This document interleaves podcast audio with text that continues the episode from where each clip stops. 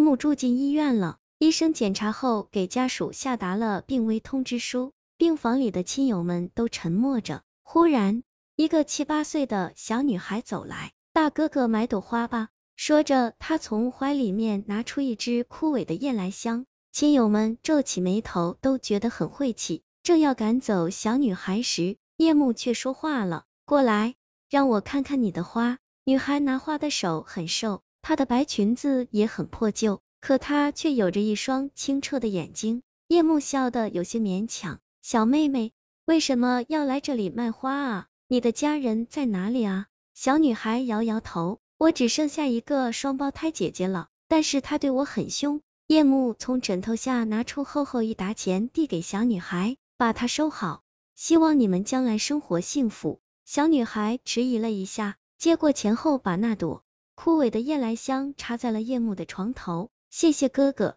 这朵花晚上就会开，很香的。晚饭后，亲友们都回去了，夜幕却拿起夜来香放到鼻尖轻嗅着。同屋的一个老大爷说道：“小伙子，你是个好人，但是你知道吗？这个小女孩每天都来卖花，却从来没有人给过她这么多钱。我估计她不会再来了。”夜幕笑了笑，他是不是骗子都无所谓了。我的时间已经不多了，留着钱也没有用了。老人还想说些什么，却又摇摇头，闭上了眼睛。夜深了，一个穿着黑裙子的小女孩走进病房。她的身后跟着几个穿着病号服的患者，她冲着病床上的老人招招手，那个老人就飘起来站到她的身后。她转过头，正要对着夜幕招手，却忽然看见了床头的那一朵盛开的夜来香。女孩走过去，夜幕忽然睁开眼睛，问道：“小妹妹，